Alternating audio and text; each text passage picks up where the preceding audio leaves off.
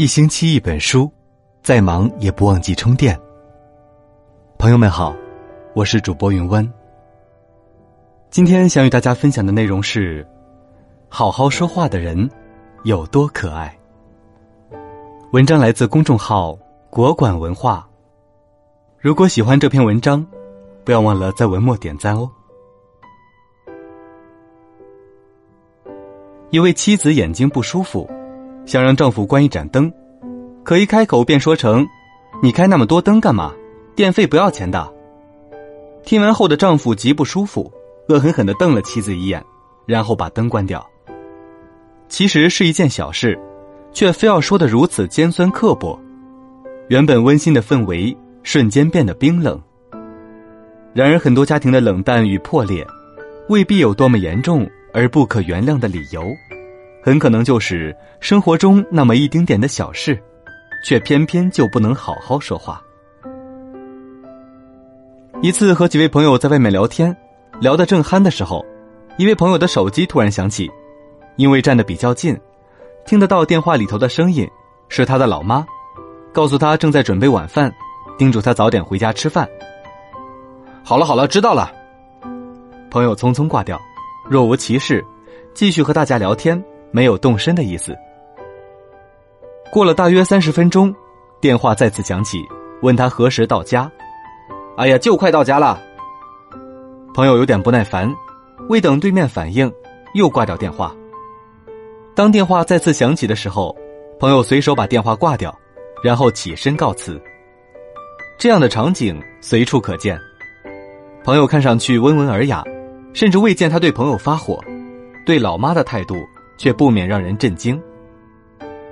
不知道从何时开始，和父母的交流方式，悄然变成了这番模样。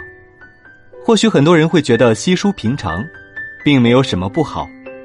可你的每一句话，对父母而言，都像是一把刀子，刀刀戳心。有人总结出了最伤父母的十句话，句句见血。一，好了好了，知道了，真啰嗦。二，有事吗？没事那挂了啊。三，说了你也不懂，别问了。四，跟你说了多少次了，不要你做，做又做不好。五，你们那一套早就过时了。六，叫你别收拾我的房间，你看东西找都找不到。七，我要吃什么我都知道，别加了。八，说了别吃这些剩菜了，怎么老不听啊？九，我自己有分寸，不要老说了，烦不烦？十，这些东西说了不要了，堆在这里做什么呀？是否你也曾如此说过？明知道父母都是为了自己好，为了关心自己，可面对父母的唠叨，却总是控制不住自己的不耐烦，话刚一出口就立马后悔，也常常自责。然而下次却又重复着同样的情绪。原本在父母面前唯唯诺诺，不敢声张，可这样的状态却不知道在何时已悄然逆转。父母在孩子面前变得唯唯诺诺，百般讨好。有一位朋友陈女士，经朋友介绍认识了罗先生，半年之后步入婚姻殿堂，然后喜得千金，三口之家。日子过得有声有色，羡煞旁人。罗先生是一家公司的高管，有时忙起来没日没夜，到家已是深夜，第二天又得早早出门，两人连说句话的时间都没有，更别说一起出去玩了。罗先生的不少工作都要与秘书对接，经常跟他打电话、发短信，一起参加应酬什么的，被冷落的陈女士看在眼里，内心总觉着不是滋味。却又没有机会交流。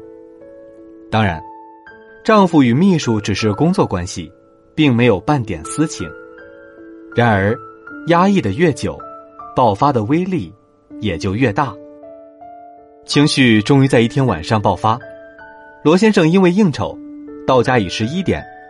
陈女士按捺不住，所有的脾气全部爆发。罗先生一听，立马火了，自己拼命挣钱，妻子不但不领情。反而怀疑自己，两人各不退步，大吵一架。然而，最严重的不是吵架，而是吵架之后的冷战。两人都觉得自己没错，谁都不肯委屈自己的尊严，哪怕躺在同一张床上，也是背对而睡。一冷就是七年，在这七年之间，两人之间再也没有吵过架，也很少说话，只是因为孩子还小，才勉强维持着一个完整的家庭。原本羡煞旁人的模范夫妻，慢慢成为了擦肩而过的路人。那些恩恩爱爱、相濡以沫，早已成为遥远的回忆。心理学家研究发现。人在愤怒时容易出现意识狭窄现象，死盯着负面信息不放，无限放大，最后一发不可收拾。从旁观的角度来看，问题根源算不上多大的事儿。如果两个人都能控制住自己的情绪，找个时间好好交流，有话好好说，也不必如此大发雷霆。吵架还不算最坏，再好的脾气也总有那么几次。虽免不了恶语相向，但至少能将压抑已久的负面情绪释放出来，对自己来说也算是一种解脱。可最怕的是吵架之后的冷战，从不能好好说话，变成了不说话。冷暴力其实是一种极端的不能好好说话。对很多家庭而言，冷暴力的伤害更让人可怕。知乎上看到一位网友的成长事例：小时候，因为父亲经常出差，女孩和妈妈一起生活。妈妈的性格十分强势，管教也很严格，不容许孩子犯错，更不容许顶嘴。一次，女孩在学校被同学欺负了，回家告诉妈妈，妈妈不但不找学校反映，反而将女儿大骂一顿：“你是猪啊，在学校不好好学习，和别人打什么架呀？”那次。女孩哭得很惨，从此在外面被人欺负了，从不敢告诉妈妈。对女孩来说，语言暴力算是家常便饭，每天如此。原因无非是不好好吃饭，不好好练琴之类的小事情。你怎么这么笨？我怎么会有你这样的女儿？你猪脑子啊！这么简单的问题你都能弄错。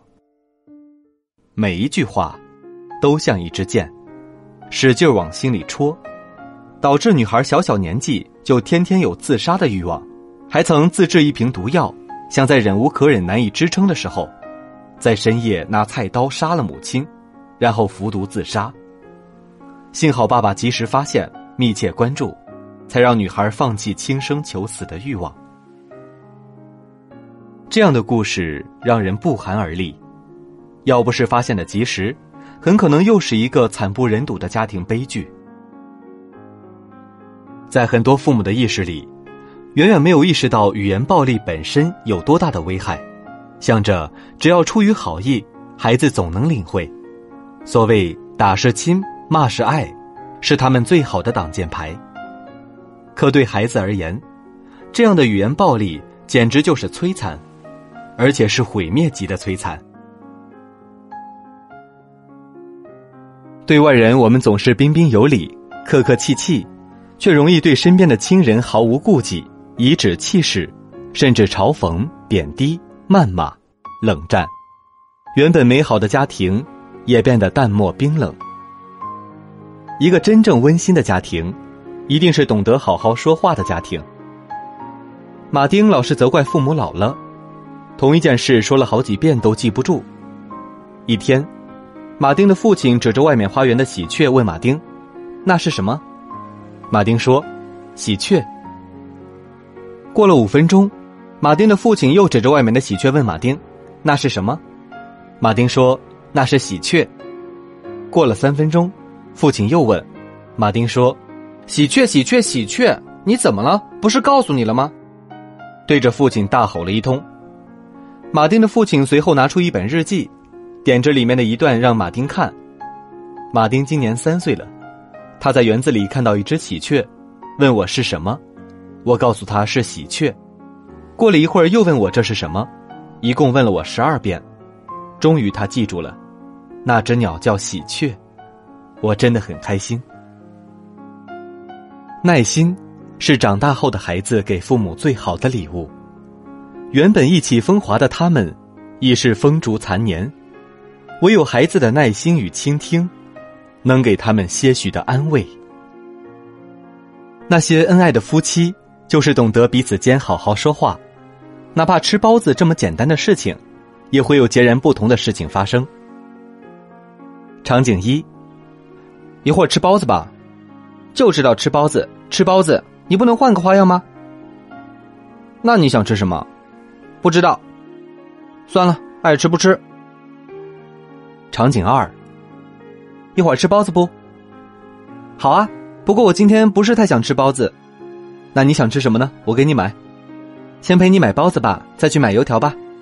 好啊，我们走吧。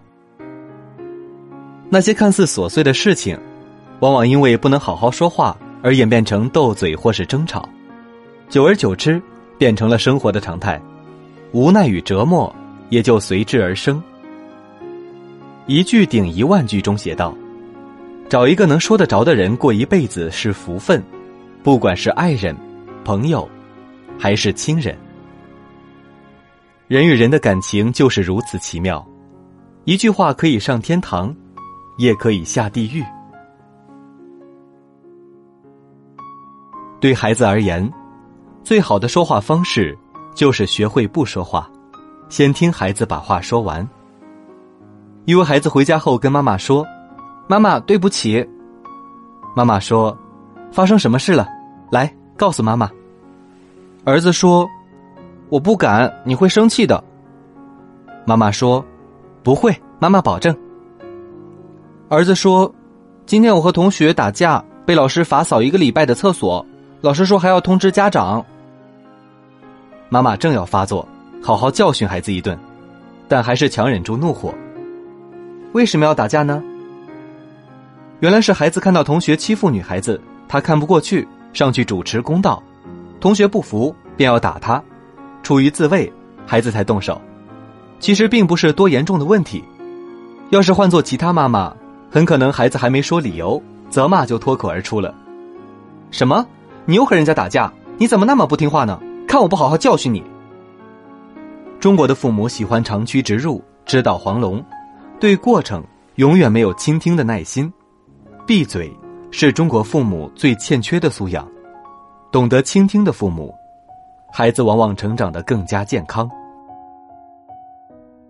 刘震云说：“人生在世，说白了，也就是和七八个人打交道，把这七八个人摆平了，你的生活就会好过起来。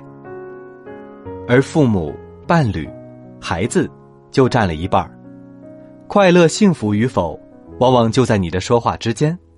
不懂得好好说话，话越多，伤害就越大。可要是懂得好好说话，一句能顶一万句。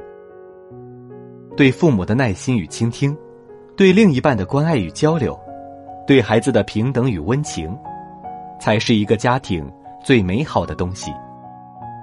当你不能对家人好好说话的那一刻起。隔阂已经开始慢慢的蚕食着你们的甜蜜与温馨，待到最后瓜分完毕，感情的基础也就荡然无存。善待自己的亲人，就是善待你自己。说到底，好好说话，才是一个家庭最大的福气。